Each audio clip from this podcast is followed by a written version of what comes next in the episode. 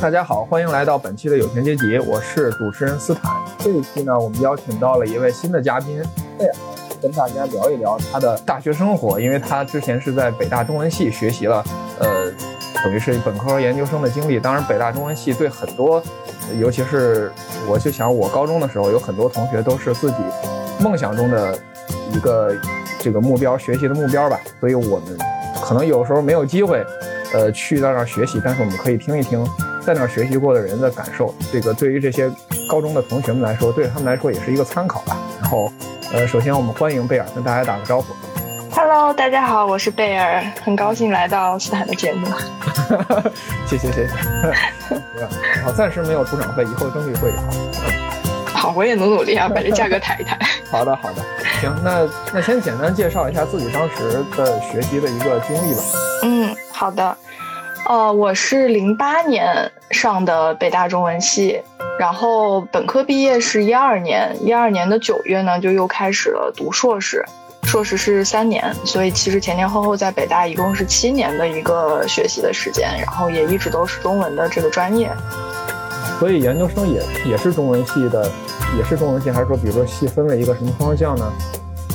啊，会有细分的方向。呃，是这样的，就是我们在本科的时候，其实会有三个大方向，啊，不对，严格的说应该是四个，就是文学、语言、文献，还有一个应用语言学。但是因为应用语言学是一个呃交叉学科，就是它其实是中文和计算机的一个交叉学科，所以我们系招的应用语言都是理科生，然后人数也不是很多，所以我们一般就是说这个呃三大专业为主吧，文学、语言、语言、文献。然后，呃，我是本科的时候是文学方向的，然后到了硕士的时候是文学的又一个分支方向，就是文艺学，主要是研究文艺理论的。然后文学这块其实除了文艺学之外，还会有一些，比方说古代文学，啊，现代文学，然后当代文学、比较文学、民间文学，好像还有别的，我现在有点记记得不是特别清楚了，但是确实会分得非常细。这这些词儿已经很专业了，反正我是听不懂。啊，那那到底什么叫文艺学呢？能简单的说说，呃，给我们这种人普及一下。呃，文艺学其实就是文学的理论，就是关于文学，因为因为其实整个文学在发展的过程中，它会有文学史嘛，然后会也会有一些不同的这个理论的流派。就是因为大家都会觉得文学这个东西，它可能会偏感性、偏浪漫这样的一些方向，但是实际上，从古到今，各个不同的流派也尝试着在用一些理论的方法去总结什么是文学，去分析、去批判。所以，其实这个理论的脉络本身，它可能也是我们在研究文学的过程中的一个重要的一个学科。所以我其实就是学文艺理论的这个方向的。那这个方向当时肯定是自己选择的，对吗？嗯，算是吧。当然，可能过程中也会有一点，怎么说，可能是对自己的误解吧。因为我当时在本科的时候选的，我那两门导师的课得分都挺高的，所以让我误以为可能自己在这个方向上是可以去进行一些深度的一些研究的。但是，当我真的走进了 这个学科的大门之后，我觉得我还是太年轻了。那正好，我觉得可以从头聊一聊，就是等于从高考的时候选择北大中文系开始聊。就是当时是从高高中的时候就对这个有憧憬吗？还是说考完之后，哎，发现确实不错，考的挺好，然后觉得要报这个呢？嗯，其实我当时我记得我们的招生老师好像给了我呃两个可选的专业，一个是社会学，一个是中文。然后呢，呃，其实是是这样，就是我高中的时候，我们在高三的时候换过一个语文老师，然后之前的那个语文老师呢，就是非常平庸那种，就是只会拿着讲义去往黑板上抄的那种类型。但是到了高三之后，那个语文老师他是一个真的对语文有有热爱的。就是他开始尝试着，比方说给我们去解释一些这个呃古文字的一些含义啊，他会从这个甲骨文这个字的造型，它怎么演变，它原来的意义是什么，它怎么演化之类的，然后你就会觉得，哎，这个事情好有意思啊，就好像不是一件很，就是因为大家都会觉得语文这个东西它很难捉摸，又没有什么规律，然后有的地方又很难懂。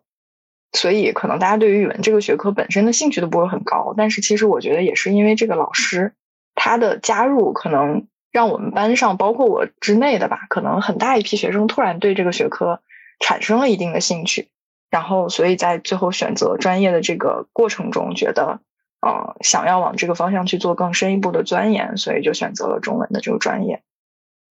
所以语文肯定是你的强项，对吧？唉，我我觉得啊，我的我的人生叹口气了呢。我觉得我的人生对自己有很多的误解。嗯，可能，但是我觉得人生也就是这样啊，就是一个一个的误解和巧合，可能才造就了今天的你。嗯，我会觉得有有时候，就像我刚才说，我对觉得自己 在文艺学方向上可能是可以有有进一步的发展的，我现在觉得可能是一个误解。然后选择中文可能更适合我。后来其实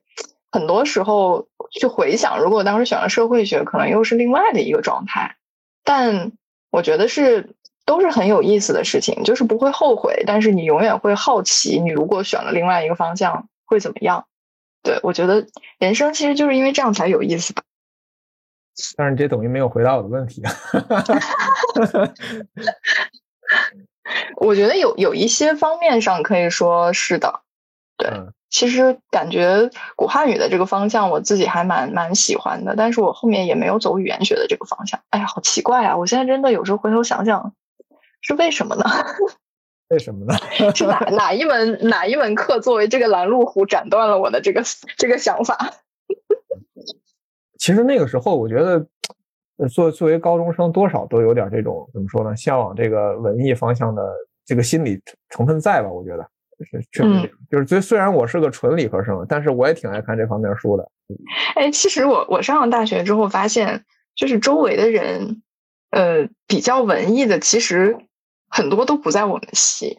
就是我们系的人是那种就是学风很严谨的那种风格，但是不是特别有有浪漫色彩的那种。就是特别喜欢跟你谈论什么诗词歌赋的这些人，反而都是那些什么呃物理学院、化学学院、法学学院。哎，这个这些同学，这个事儿你你看啊，就是有时候有一种无知者无畏的感觉，但是不一定完全是啊。因为正好我刚才这段看了一篇文章，就是爱因斯坦刚发明发明这个相对论的时候，积极把发相对论介绍到中国来的不是理科生，是文科生。嗯。对，是徐志摩写了一篇介绍相对论的文章，发表在了这个国内的期刊杂志。他算比较早的，他不可能，他可能不是第一个，但是算比较早的，有比较大的影响。然后是蔡元培想去请爱因斯坦来北大来做讲座，后来因为一点那个正好政政治问题吧，政治动荡的问题，这事儿没有最后没有做成。但是是这些文科生他去推动这件事儿的。呃，反而是一些理科生呢，他可能去，他没有说话。我我是觉得，因为对于理科生来说，他真的知道这个这个东西到底有多难理解，然后他自己可能也没有自信去理解。但文科生就是从从一个就是说不是这个专业方向，别别说文理科生了，就是这个事儿容易挑挑起这个这个这个 矛盾。就说就是外行的人，他反而去呃，可能自自以为掌握一个大概，他就去说了。但是你一个真的内行的人呢，你知道这里头还有很多地方你没想清楚，然后你可能会比较谨慎。对对对，确实是这样，这是我自己的感觉。他可能会比较谨慎，他不去随便乱说，他总觉得自己不知道的更多，而不是那个他知道的很多。同意。说完了 啊，那当时到了北大之后，就是嗯，就中文系到底都学啥呢？因为他这个名字就觉得很。就又觉得很大，又觉得很虚，因为中文每个人都会嘛。如果说是真的是就是学一些，好像大家就感觉，呃，学一些古代汉语啊，或者古学一些这个呃古文啊、诗词啊，好像专门又又太太杂了点儿又又感觉很虚。就是那就是对北大自己来说，它的设置这个系，它的至少在本科阶段，它的培养目标和这个呃最后达到的一个就是能够。本科毕业之后，人达到一个怎么样的水平呢？能够？嗯，明白。我我其实是这样想的，就是北大对于中文系的本科生的培养目标这件事情，我个人的感知啊，当然这块没有任何官方的说法。我个人的感知就是，呃，给他们打下一个能够做学术的这样的能力基础，就是在本科结束的这个阶段，能够盼望大家。变成什么？我觉得好像没有特别强烈的这方面的感知，因为我们本科毕业论文甚至都没有答辩。就是当然，我我个人觉得这件事情是非常正常的，因为我们的那个水平真的不配让老师们 去给我们做答辩，你知道吗？我回头想这件事情，当然当时我还是觉得有点说，哎，怎么连连答辩都不给我们做，是看不起我们嘛？后来我我就觉得你是真的有点不值得被看得起。包括可能我刚上硕士的时候，会有一个非常非常明确的一个感受，就是当我第一学期开始写论文的时候，因为之前也写了四年的论文了嘛，每年有都有好多课，每门课期中、期末都要写论文。但真的到了你硕士阶段的时候，你会发现你突然不会写论文了。就是你觉得你旧的那些写论文的能力已经没有办法在你现在的这个场景和要求下重新去复用了，但是你新的写论文的能力还没有建立起来，所以那个时候是非常焦虑、非常慌的这样的一个状态。所以我其实是觉得，在本科的这个阶段，呃，老师们对我们的期待还是说尽量多接触一些基础的知识，然后把底层的这样的一些能力给搭建好。然后才能为你未来进一步的去在这个学术领域上去钻研，打下一个比较牢固的基础。那我们本科的时候，比方说大一的时候，呃，基本上是不分方向的，就是那个时候还没有确定你未来是要走这个呃文学啊、语言啊还是文献，所以我们所有的基础课也也都会学习。比方说文学会有一些这个呃汉，就是呃古代文学，古代文学可能还分一二三四期。然后呢，还有这个现代文学、当代文学，然后还有这个什么语言方向的，比方说古代汉语、现代汉语，然后还有一些呃文献方向的一些，比方说古代典籍概要，像这样的一些一些课程。现在很多具体的，我都课程的名字我都记得不是特别的清晰了，但是其实我觉得。前两年吧，至少可能大一、大二的时候还是以打基础为主，然后到了大三的时候，其实大家就慢慢的会开始去分方向，就是你自己想想学文学，还是想学语言，然后这个过程中可能就会涉及到更细一些的方向和课程。这个时候可能大家上的就不不再是那种呃，基本上所有人都会选那种大课了，就会去选一些小的系内的一些通选课，更深的一些方向。就比方说，可能会有一个古代文学的方向的课，叫《红楼梦研究》，或者是《西游记研究》，或者是什么明清小说研究，类似于这样的一个课。然后这个呃语言方向，比方说会有一些什么汉语史啊、方言学呀、音韵学呀。然后这个呃文献的方向。文献的方向我记得就不是很清楚了，但我觉得他们很有趣，就他们有一些课会去研究这个书古代书的一些不同的装帧的方法，然后甚至他们还会去就是买一些纸去呃仿制那个古代的不同的书的那种装帧的方式，就还还挺有意思的。那就是具体来说，培养您这个学术能力到底有什么具体的能力？嗯，其实要说具体的能力的话，就是文学批评的能力。因为其实是这样子的，就是我们在呃一开始入学的时候，那个时候我们的系主任陈平原，他在我们入学的入学典礼的时候，给跟大家说的第一句话就是中文系不培养作家。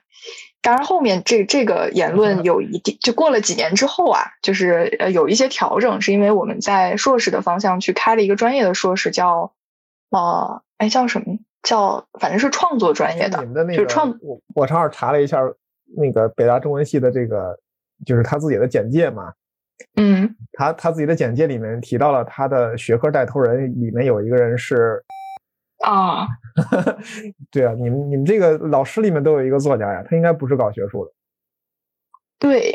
哎，我我我这段我可以先聊一聊啊，然后你可以是合适还是不合适，好的，进行一些 剪辑。哎，听众朋友们，这儿我得稍微打断一下啊。呃，本来这段是贝尔就着我刚才那话头，对他们学校的一位教授发表了一点嗯，怎么说呢，个人的意见吧。啊，当然他觉得可能会有一点点的，呃，这个意见会有点激烈啊。所以后来我们沟通的过程中，他说，嗯，那最好把这块就删掉吧。我其实觉得有点遗憾，因为我觉得这一段是其实说的很有趣啊，呃，但是我们尊重嘉宾的个人意见，我们把这块就删掉了。嗯。有点遗憾，有点遗憾。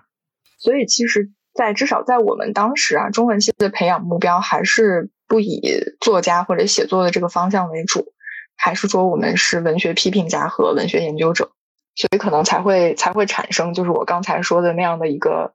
呃冲突的场景。哎，其实我一一直有一个问题，就是像文学批评家这种，我觉得是不是有点类似于影评人对电影的这个感觉？嗯，你可以这样理解。其实我觉得，呃，是很类似的。包括我们的很多课程里面，其实都会讲到电影，因为文呃电影其实是文化研究的一个载体嘛，很重要的一个载体。所以我们在研究文学的同时，很多的课程，你像这个北大非常著名的那个戴锦华老师，他就是专门研究电影的。妈呀，他的课真的太火爆了，就是走道里都坐满了人那种。我觉得问题是，就是。我们看电影就好了，那我们要这些影评人，或者我们看书就好了。我们要这些研究这么多文学批评的人，要他们有什么用呢？嗯，其实是是这样子的。我我个人的理解啊，就是在文学界，其实一直有关于文学是什么这样的一个命题的争论。就从古到今，这个命题好像从来没有没有停下来过。但是，我觉得我个人比较赞同的是，是鲁迅说的“文学是人学”。就是文学，它一定是展现某一某一群人、某一个社会、某一个生态里面的人的想法做法的。所以这一点，其实我会觉得是我后面包括在研究生的阶段还愿意继续去在中文系去深造的这样的一个理由。就是或者换一句话说，呃，美国有一个很著名的这个文学研究家叫杰姆逊，他有一句话说：重要的不是故事讲述的年代，而是讲述故事的年代。就是这个故事，它讲了一个什么时候的事儿，其实并不重要。它是一个清朝的故事也好，它是一个现代的故事也好，它是一个外国的故事也好。但是重要的是，我们为什么在这个时间又要拿这个故事出来讲？就是每一种讲述的背后，其实它都是一种意识形态的投资。但是这个意识形态不是狭义的意识形态，是广义的意识形态。就是你通过讲这个故事，你想说什么？所以其实我会觉得这一点是呃，观察这个社会。在不同的不同的阶段、不同的时代，然后不同的大环境下，这一点其实我会觉得是很重要的。那对于你来说，你觉得在那个本科那几年，尤其是前两年通识教育的时候，你最最感兴趣的，或者说收获最大的课是哪几门？哎呀，其实我觉得通识教育阶段的课都还挺重要的，而且而且我们当时那那两年，其实我觉得赶的时间比较好，就是我们通识课的老师。因为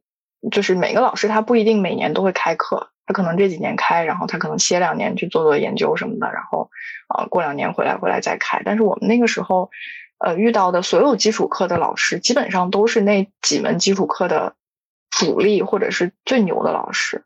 所以其实我我觉得每一门课给我的收获都非常大，就包括呃尤其是现代汉语。因为我们以前在高中的时候，比方说也经常做一些题啊，什么改病句啊之类的。那个时候，你会觉得写在纸面上的汉语和你在嘴里说出来的汉语是完全不同的两种。很多时候，我们说出来的话其实都是大家日常在用的，但是你要改病句，你会觉得它是一个病句。哎，那这种差异究竟是如何存在的呢？那个时候是我的一个疑惑。但是上了现代汉语课，我会发现，其实我们对所谓的。汉语的语法的要求其实并没有那么高，或者是说这个汉语的语法它本身要更加复杂，就比我们在学习英语的时候了解到的那些什么主谓宾、定状补要要复杂的多得多。我觉得这个也是语言的一种魅力吧。就是在上学的时候，经常去那个学校的那种书店嘛，他有会有前一届的学生把自己用过的课本就卖掉了。我看到的最多的三种书就是。量是最大的，经常有人卖。除了理理工科的不说，那种课本不说。一种是，呃，王力的那一套古代汉语，还有一还有一个呢是这个四书章句集注，中华书局出的那个。还有一个呢也是中华书局出的《春秋左传注》。对，就这三个。我感觉应该是是是不是你们那边也是应该是必读书呢？呃，王力古汉语词典和那个杨伯峻的那一套《春秋左传注》我是有的，然后四书集注那一套我没有买。我个人的理解啊，就是，嗯，因为我们一般大一第一门课，呃，前两门最重要的课基本上就是古代汉语和现代汉语。那个时候甚至连文学史都还没有开始讲呢，可能要到我忘了是大一下半学期还是大二上学期吧。所以那个时候，每一个学古代汉语的老师一定都会推荐你去买一本王立古汉语词典，所以大家基本上就是人手一本的状态。我说的是那个王立的那个古汉古代汉语，你你想想有有一个那个书。啊，我明白，对对，古。对那个其实也是对王丽也有一个古汉古代汉语词典，对那个是这样，对对对对，就是这个基本上是大家都会想要去买的，因为觉得是一个比较重要的一个工具书，所以都会去买。这个是第一点，然后呃，四书集注那个我我不知道是大家在什么阶段可能被安利的，但是我理解肯定看完的人不是很多啊，大部分的人可能一开始还是觉得会有用或者是收藏的这样的一个作用，但是随着你到大二大三大四开始，你会发现你要看的书太多了，所以这个时候大家基本上就不太去买书了，就不会 成套成套的再往回搬了，因为它的代价实在是太高了。所以这个时候就变成了去图书馆抢书，就是每次每一门课，老师到下课的时候说，下一次上课之前我们要把什么什么读完，然后 下课铃一响，大家就开始飞奔去到图书馆，因为图书馆的书也是有限的，你要是去晚了一会儿，可能就被别人借光了，所以就会开始。留的这个读书的单子都很很多很长吗？因为很多书的话，那怎么可能读得完呢？这个。是，所以这个在我觉得在本科阶段的时候还好，因为本科阶段的时候是以文学的原著为主，嗯，然后批评的那些或者理论的书为辅，所以那个时候呃读作品其实相对来说还算是比较快的，然后也有一些网上的一些渠道啊等等，可以比较有效的去获得一些原文。然后等到了研究生阶段的时候，就真的是压力很大了，就是那个时候我我我呃我记得。上研究生的时候，我得知我大概修四十五个学分左右吧，如果没记错的话，就可以硕士毕业的时候，哇，我当时真真的惊讶极了，因为我本科四年我修了一百四十多个学分，然后想说天呐，我硕士三年才用学才用修四十多个学分，我觉得好开心。结果后来发现我高兴早了，你知道吧？就是 硕士阶段基本上那一学分顶你原来四学分。每一每一门课的老师在结束之前都会布置很多巨难的书，要求你回去读，而且就是每个老师好像都会觉得，哎，这个学生好像除了我的课之外，什么课都不用学了，你知道这种状态。他们会说，哎，我觉得你一周读这几本书压力不大呀。但我会想跟他说，老师，我还有五门课呢。嗯，所以基本上是在硕士的时候，就是每一天都没有什么其他的时间，就是。赶进度，赶进度，看书，看书，看书，在下周这个课之前要把布置的作业做完，或者是有的时候需要做一些这种嗯 presentation 啊，或者是一些研讨啊等等之类的。那有什么印象比较深的，就是这种比较难读的书，或者赶时间特别厚的书吗？有啊，我记得，因为因为我导师是研究马列文论方向的，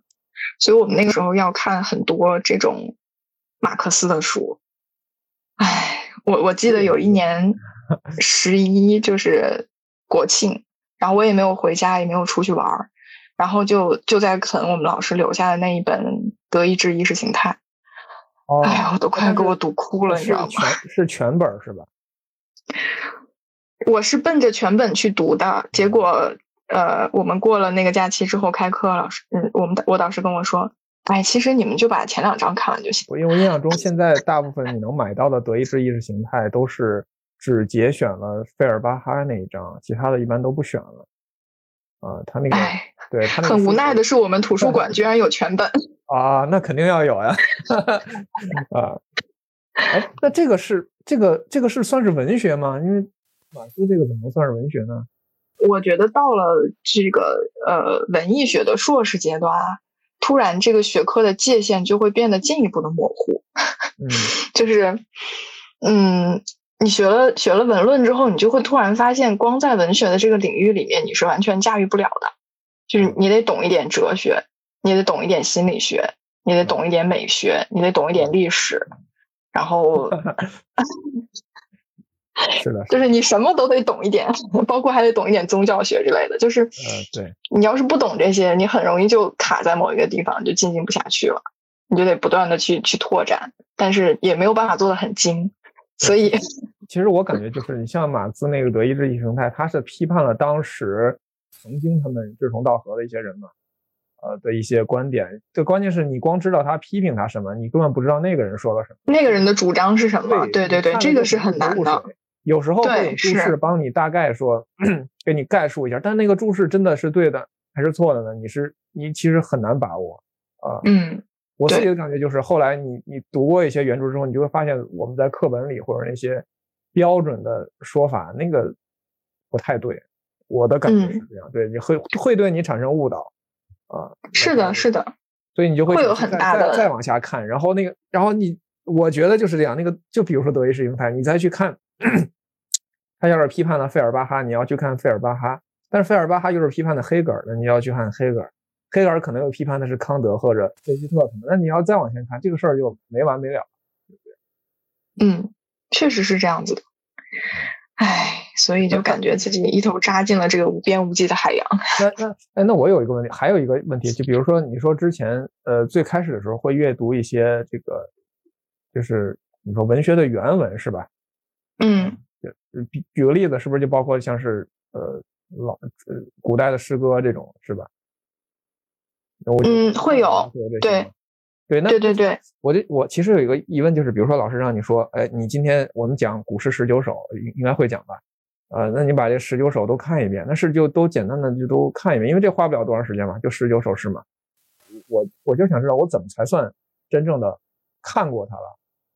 然后而不是啊我。我不是说我就扫了一遍，然后第二天问我什么好像也都不记得了，还是说我就必须得把它背下来，那才算看过了啊？呃，其实是这样的，比方说我们学这个古代汉语的时候，这个时候你去看一些原文，比如说《左传》里的呀，或者是其他的一些这种《楚辞》里的之类的，呃，可能老师会要求你提前去做一些预习，比方说有一些这种呃字啊词的一些用法，你可能自己提前得查一查之类的。然后课上大家会有讨论，会有交流，但是也也不会有什么特别的检查之类的东西。这个可能我我理解更多是靠自觉。然后诗歌的这个方向，其实诗歌这块儿要求我们去提前做什么阅读之类的，会不会特别多？但是会有一些老师，比方说学这个呃唐宋那一个那一个期间的那个老师，他会要求我们去背课文，然后他会有一个很长的一个。清单是我们那一学期都要背完的，然后他会告诉我们下下一课之前你们要背会哪哪哪几首，然后上课之前我会先抽三个同学来抽查，当然这个是很很少有比例有老师会强制我们做这样的一些事情的。我觉得可能更多的阅读量是来自于现当代文学这边，就是你你比方说你学这个十七年文学，然后三红一创宝林青山，这什么？不好意思，我这解解释一下。对，就是呃三红，呃红日、红颜、红旗谱，哦，然后保卫延安，啊，创业史，什么什么林海雪原，就就所有的这些都没看过，我 真的都没看过。你有空可以看一看，有的还挺就这种革命时期的文学行业，我唯一看过的就是《青春之歌》，我看过。啊，对对对，而且是我高中的时候看了一个简写本。对，所以其实很很多人对于中文系的误解就觉得，哎呀，你们天天看看小说多幸福啊，是吧？但是有的时候有一些小说真的是，就是读它不是幸福，是折 磨，但是你必须把它读完。啊，对对，呃，一般像这种书会占多少？就是应该，我觉得大部分应该还都是自己真的比较喜欢的书吧。嗯，其实我觉得一半一半吧，就是嗯，怎么说？呃，因为文学的样式太多样了，你会都喜欢的，其实也也不是很多。当你的某一个审美的倾向一旦确立之后，读其他的类型，你就又得重新再做一些这种思想意识或者接受方面的一些转换。有的时候是是挺难的，而且不同时代的文学的风格差异也很大。我觉得其实呃，很很大程度上，原来对这个学中文有或者学历史、搞考古有一点。觉得很有意思，就是他们会去看一些那个时候就是，呃，像繁体的竖排的这些书嘛。因为我有些同学他就很不适应这种这种这种书的形式啊，他可能不一定看不懂，他就是觉得很很别扭。所以所以，但是但是后来我想觉得他可能就是最适合中文的一种形式吧。也不是为了自己装装一种格调，但是他确实比较适合。因为后来有一次看别人那个签自己的名字的时候，他就是。他签名嘛，就是英文是适合横着连起来的，或者 A B C 这种横着连起来，但是你中文横着连起来就会觉得很怪，就是你要把它竖着连起来才是，才会显得很和谐。然后我个人感觉这就是它的一种一个一种一种特点啊，因为我原来也问过老师这种问题，就为什么这古书一定要用繁体字竖排来印呢？虽然我当时其实阅读这个已经没有什么太没有什么障碍了，但是为什么一定得这样呢？一个是为了保持它的原貌嘛，因为后来后来确实也发现有这个问题，就是有些古代的注释它就是针对这个字来注释的，但这个字如果写成简体字，你就不知道他在说什么。嗯，对，你一定要把它写成。它不是一对一的关系，你才你才知道他在说什么你说到这儿，我我想起来以前就是呃，我们老师会一个文献的老师，他会说学文献就是把青春献给双行小注。因为学文献里面很多都是要要看那个双行小猪嘛，特别逗。然后那个老师还说，以前他们会去研究一些古籍，但是因为有一些古籍很很珍贵，所以他们没有办法看到那个原品，他们只能从那个国家博物馆、国家图书馆去借那些微缩的胶片，然后回来一点一点看。然后说那个胶片放在那儿，它就会会有一些轻微的颤抖。他们就 真的是看两个小时，吐一会儿，然后回去接着看。啊，好吧，好了，现在有影印版了，没有这个问题了。是，而且我觉得里面那个认那个字也是个问题，因为古代好多异体字。对，其实大家对于就是呃繁体字简化的这一点上，很多人会有一个误区，就是他会觉得简体字是重新创造出来的一套字，然后简体字跟繁体字是一一对应的一个关系，但实际上它不是的，就是简体字跟繁体字之间它是一个一个多对多的一个关系。对，所以而且现在很多的简体字其实也是从呃当时的好几个音近义通的字里面选了一个形体最简单的，然后把其他的一些相关的含义都概括到这个字的下面，所以它其实也是一个不是完全违背历史的和文字的一个演化规律的过程。对，其实还好吧。对，从从就就写的便利性上，其实它是好的，因为很多字，呃，就是后来发看的一些是就是包括书法里面还有这个古代文献里。有些就是用了草书的写法嘛，因为古代人也嫌麻烦，他也觉得笔画太多了，啊，他用的草书的写法就直接给变成简体字。还有的就是俗体的写法，然后他们可能随便写信的时候就会那么写，然后正式的时候不会那么写，然后就简体字就把它给给吸收过来了。对，其实但是每每年都能听到有些政协委员闲着没事儿干，提出来恢复繁体字，我就想。现在社会上明明有这么多真正关乎民生的这个热点，你要是真的胆儿小不敢提，你就别提，你不要拿这种过来凑数好吗？嗯，同意。哎，那有什么上学课期间有什么印象最深的老师或者这个课程吗？因为首先我看了一下那个那个介绍啊，我比较印象最深的一个老师就是就是你们系的介绍里面提到了，除了刚才 提到一个李玲。他是北京大学博雅讲席教授，然后美国艺术与科学院院士。他原来是我看过好多李宁的书，他最新的书好像是研究波斯的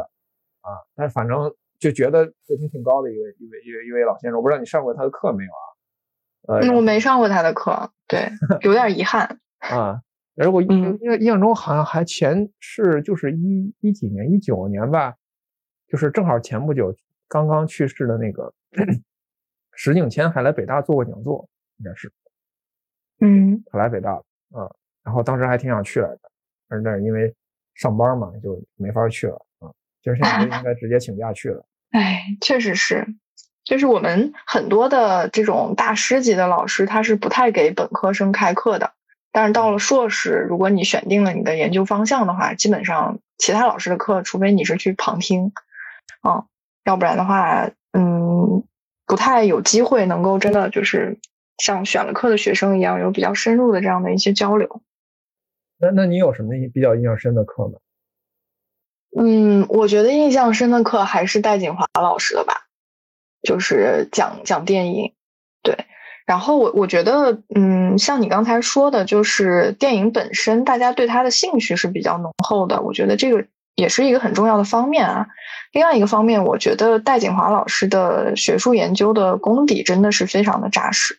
就是你从他的课上真的能收获特别特别多的收益，就是不同的看待这个事情的视角。而且电影这件事情本身，其实我觉得它不完全是一个艺术的行为，就是呃，有句话怎么说的来着？就是电影是一种能指的展开方式，能指就是可以理解为符号，就是他在通过各种各样不同的符号去给你展示这个作家他对一些事情的想法或者是一些关照。我觉得这个会比文字更丰富。同时，它的这个解释的方法其实也更多，但是确实，我觉得在在整个现代社会来说，因为本身文学它是慢慢的有一个式微的一个趋势嘛，新的这种呃媒体或者说媒介的这样的传播形式，其实在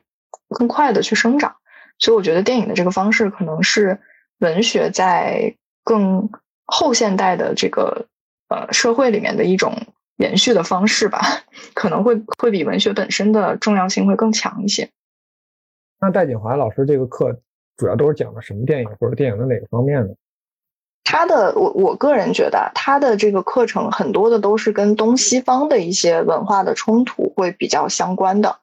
就是我我有一门课我忘了叫什么名字了，但是课里面其实都是会跟呃文化的融合。然后以及西方以什么样的视角来看待东方，然后东方又以什么样的视角去讲述西方这样的方式去去发生的，对啊。然后我们还有一个老师也是讲讲电影的，哎呀，那个老师叫啥来着？啊，我可能真的是年纪大了。一个一个男老师，我真的一下子想不起来他的名字。嗯。呃，他他会讲《大话西游》，他隔几年就会开一次《大话西游》的课。然后他会讲只讲这个电影是吧？呃，他会讲香港电影，但是里面的一个重头戏是《大话西游》，就是这个里面会分几个部分，比方说像《大话西游》这样的一些这种呃所谓的青春文学、青春电影，然后还有一些是像比方说这个香港的呃自我认知焦虑的这种卧底电影，然后但是你你会觉得就是呃不同的老师在看待这件事情的时候，他的他的视角可能又会。不太一样，你比方说戴锦华老师，他也会讲香港的卧底电影，但是他又会把它再去做一些拓展。你比方说这个呃，在就是卧底是现在香港对于自己的一个呃定位或者说一种描述，他会用卧底这个词。然后你如果把它放在以前革命时期的中共，它可能叫做地下工作者的故事。然后或者我们内部可能会有一些什么特务电影之类的这种，是潜伏嘛？对对对对对，就是其实它的表述的不同，它的描述的不同，其实呃也是当下的一些这个社会心理的一些重要的一些折射，其实还挺有趣的。那有什么觉得印象比较深的同学吗？就是我我我后来还看了一眼，就是好像北大曾经呃想招过这种好像国学方面的吧特长生，然后呢，他我我可能。印象记得不是很确切了，我只是有这么一个印象。然后他当时说，你去应征这个特长生呢，你是有几条要求的。首先呢，你作为一个高中生呢，你必须要能够会背，是好像是必须会背四书的全文啊，这个是最基础的。你如果再会多背几部呢，那就是加分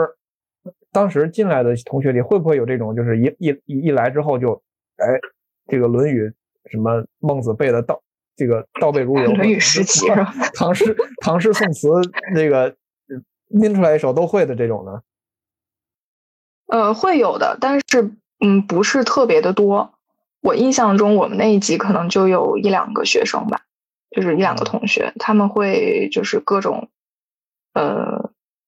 像你刚才说的一些典籍啊，或者一些诗词啊，或者什么《诗经》啊这种东西会背的比较多，或者是说他们来学校之后。可能有的时候会两三点钟起床去背。哎，我们有一个有一个同学 作息特别特别有意思，他每天晚上八点多九点就睡觉了，然后可能三点钟四点钟左右起床，就是每天的作息都是这样子的。我我倒是对我也很好奇，尤其是宿舍这样的生活状态。对对对，我倒是挺想早睡的，但睡不着。还有一个小问题，就是我刚才说的这些都是一些中国古代的典籍嘛，因为中文有有这个古代的，有现代的，在课程上设置上或者在研究方向是怎么分配的？是我们是更重视古代这种文学典籍的教育，还是更重视现代文学这种教育？嗯，我个人的理解是没有偏重，就是看你未来想要往哪一个方向去钻研。比方说，我们除了刚才说的古代文学史、现代文学史，然后当代文学史等等，我们还会有西方文学史，就是他也学呃西方的一些古典的一些，是吧？对对对。然后，但是这个这个是西方文学史，是到了大三之后，就是选了文学方向的同学，他会去学这个。那比方说，在大三的时候已经学呃决定了要学语言学或者要学文献的一些同学，他可能就不会再去选这个课程了。就是这个课程的呃设置和深度是随着你的专业的方向不断细化，然后再去钻研的。那你可能到了研究生阶段的时候，比方说你跟一个老师去学古代汉语，你是古代汉汉语方向的。但你可能大概率也不会说是通才，就是从从从尚书开始一直到晚清，全部都。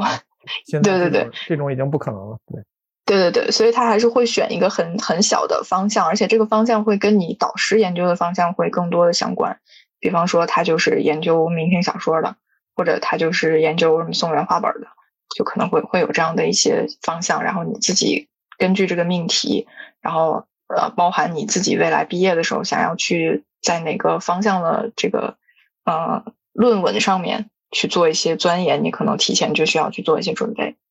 呃，我我可以这样描述，就是我是文学方向，然后这个大大文大文学方向，然后文艺学理论的细分方向，然后又是马列文论的重点方向。那什么叫马列文论呢？就是用马克思列宁主义来解释文学吗？对，可以这样理解，就是马克思列宁对于文学、对于社会等等一系列的观察，其实挺挺重要的。我的感觉就是，你看那个六十年代基本上到七十年代的书，那些那个时候我就非常不喜欢看那那个时候买的那种那种文文学类的书，他每开篇必说，哎，马克思说过什么什么什么，嗯嗯，来两段又是马克思用什么阶级的理论啊，说过什么什么什么。然后，而一定要黑体加粗啊，这个这这这这段话，然后，然后结结结束的时候也要引几段，哎，马克思说过什么什么什么，然后列宁说过什么，或者毛主席说过什么，哎，就是，嗯，对，就就感觉很奇怪，你知道吧？但是实际上后来我们改革开放之后，这个这种这种模式就已经被抛弃了。刚才你你描述的那个方向会有一点套作，就是可能更更多人是希望为自己的言论去背书。所以先先拉出来一个马克思，或者拉出来一个谁做做垫背的，说他也说过这样的话。但是，呃，我们在研究的更多的方向，其实那个时候可能不是以国内的马列的文论为主，当然也会涉及一些啊。其实我我研究更多的这个细分方向是叫西方马克思主义，或者叫新新马克思主义。就是其实国外他们也有一波人会研究马克思主义，而且他们研究的很热。而且我觉得他们研究的深度其实是是很深的，然后在在这个领域上，其实我们国内也会有很多的理论的一些借鉴和一些交流。但是其实我会觉得，西方研究马克思主义的人是真的把，比方说现代主义社会，然后什么物化，然后还有一些什么消费社会这些东西，真的研究的很透，就是很多社会运行的一些基本的一些逻辑，然后用这种。呃，资本的一些理论，或者用一些社会发展的一些理论，真的是，我感觉我是受到了很大的引导和冲击的。就比方说，很很著名的那些那个马尔库塞写的《单向度的人》，还有什么呃阿尔都塞、保卫马克思啊，还有还有一些我现我现在名字有点记得不太清楚了，但是我会觉得他们真的是，就是真正的在继承和发展马克思主义的一群人，对。后来正好还挺巧合，因为我现在正好闲了没事在家的时候就在看那保卫马克思。哇，你真的是上知天文下知地理。没有，其实是什么都不知道。但是他们的思想就比较比较强调于怎么说呢？接上他们的那个欧洲的传统的呃那个大陆派哲学的那个传统，经常往上往上倒，往上倒这个呃黑格尔或者。呃，康德这些哲学家啊，但是咱大大陆的就不太强调这些，可能他也没有，也没有这个传统吧。这个这个传统还传统还是挺重要。但是咱们中国就特别喜欢往咱们中国自己上倒。哎，对，你说你说黑格尔就一定要联系，哎哎，老子提前说过这个事哎，就有过编者，这根本就是硬扯在一起，没有没有什么太大意义。对，嗯啊，那具体来说，你到时候毕业的时候写的论文到底是研究啥的呢？啊，我研究生毕业的时候写的是关于卡西尔，就也是西方的一个文化哲学家。但是他不是马克思主义啊。嗯，他是新康德主义的嘛？对，但是其实我们本身的界限并没有那么的怎么说，分的那么的明确。对，嗯，对，因为他跟其他的一些这个哲学家之间的这个思想的交互还蛮多的，而且当时吸引我的一个点，其实说他的很多作品除了人论之外，其实其他的作品在国内都没有很大力的去引进，包括很多作品都没有翻译。对，所以当时。我会觉得这个人的很多这个呃思想其实还挺值得研究的，但我去查了查，研究的人确实很少，就是比起跟他其他齐名的一些其他的一些哲学家，什么海德格尔之类的，哇，那差的老远了。所以我就觉得很好奇，也觉得挺有意思。名声来讲，海德格尔应该还是比他名声响多了。嗯，对，但是其实他们在西方来说，他们的地位是。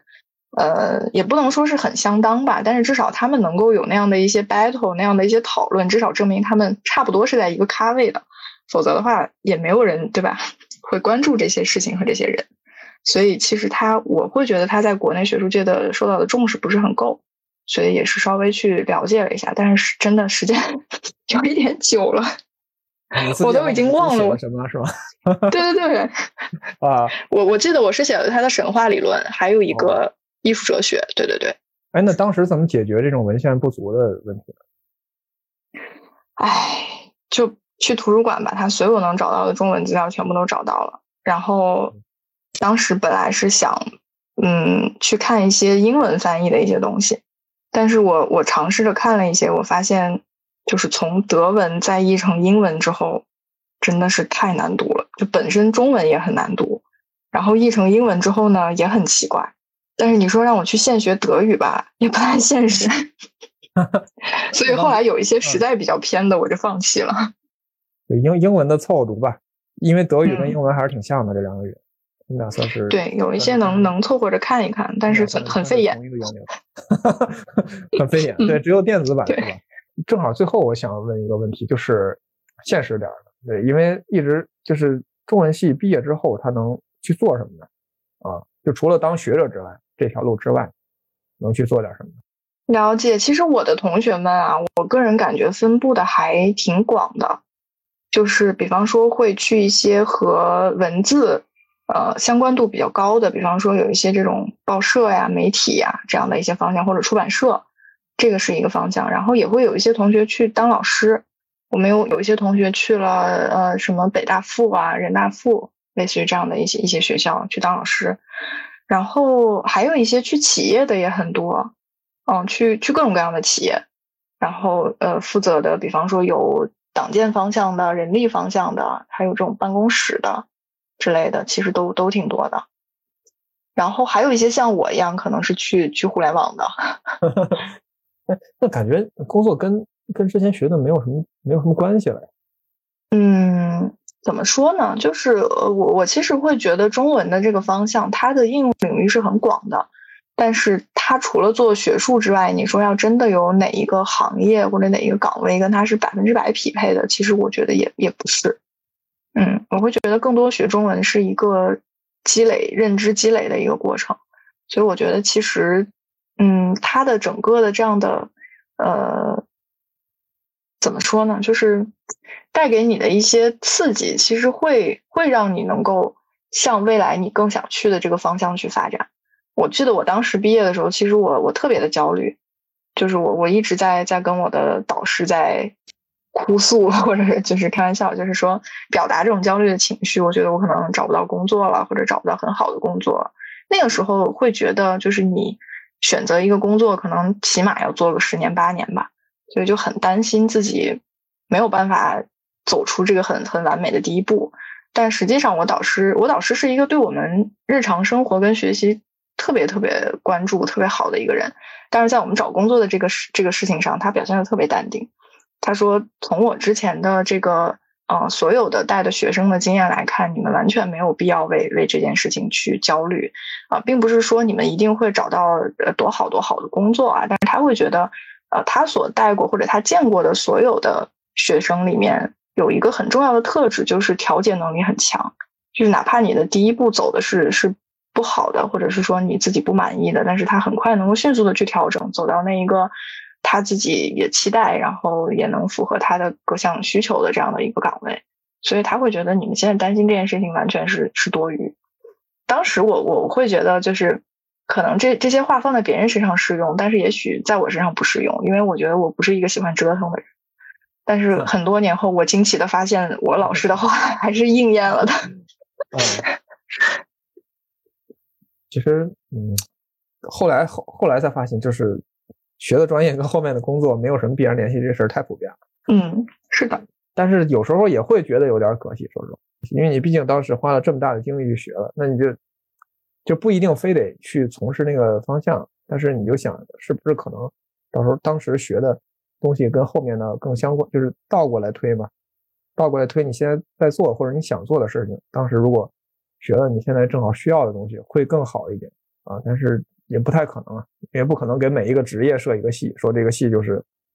国家总统系啊，当总统未来当总统都来上这个，出来就保你当总统。是的，也没有这个啊。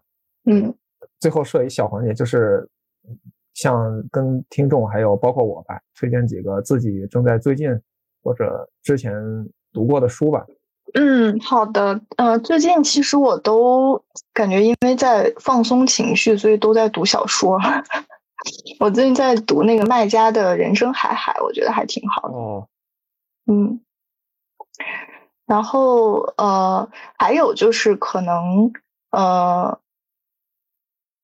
我推荐一本，就是我我之前读过的贾平凹的那个《秦腔》吧。这本书我觉得它给我一个很大的，就是对于文学的嗯阅读感受上的一种冲击吧。就是一开始的时候，他的阅读的进入的门槛真的很高。并不是说他有多么的高深或者多么的晦涩，而是他的那种笔触的方式，他的这个人物的群像真的太多了。然后他不会一个一个展开，告诉你说，哎，这个人是 A，这个人是 B，然后他之前经历过什么，他之前怎么怎么样。那些人就像真的把你扔在那个村子里一样，就是他们在说话，他们在聊天，然后你可能不知道他是谁，这样的一个状态。但是当你渐渐读进去了之后，你会发现。他真的通过文学和文字的方式，把那样一群鲜活的人刻画在你的脑海里了。我觉得这个功底真的太太强太强了，就是我觉得这个完全是文学本身给我的一个冲击。所以这件事情，我觉得想分享一下。所以说句题外话，你觉得中国当代的这些作家们哪个会水平比较高呢？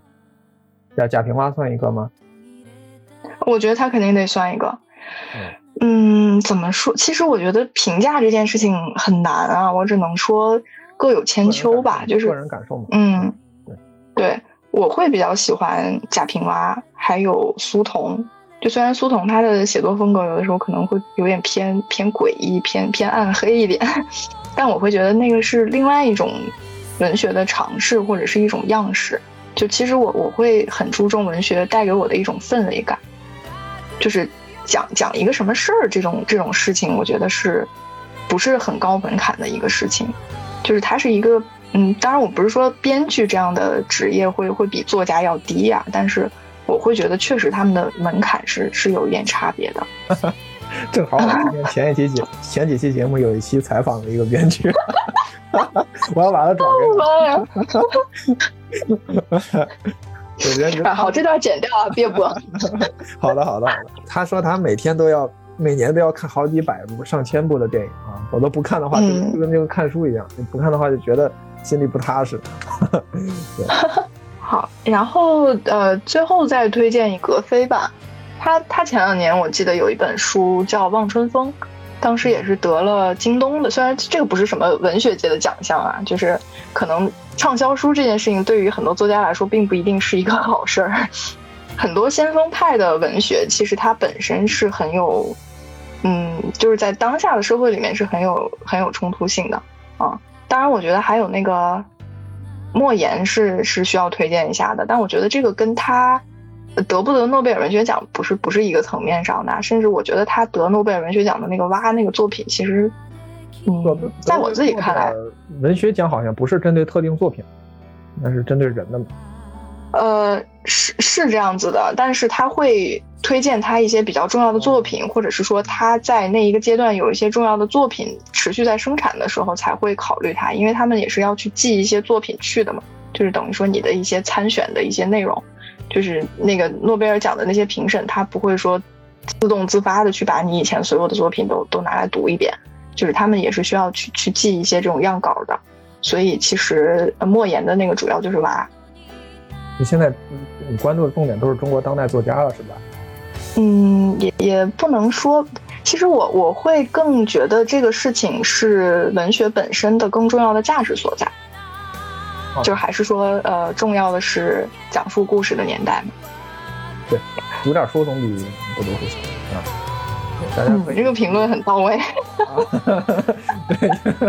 感觉已经不知道用什么来评论了。不是，因为我没法评论，因为他们的书我都没看过嘛。好不容易看过格非的一点，然后看完之后我还觉得一头雾水，根本不想再看第二遍。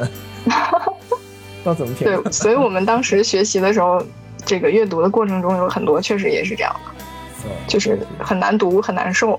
然后或者是很不喜欢。纯爱好者就有这个想法，这不好看就不看嘛。无所谓，不好看就不看。对，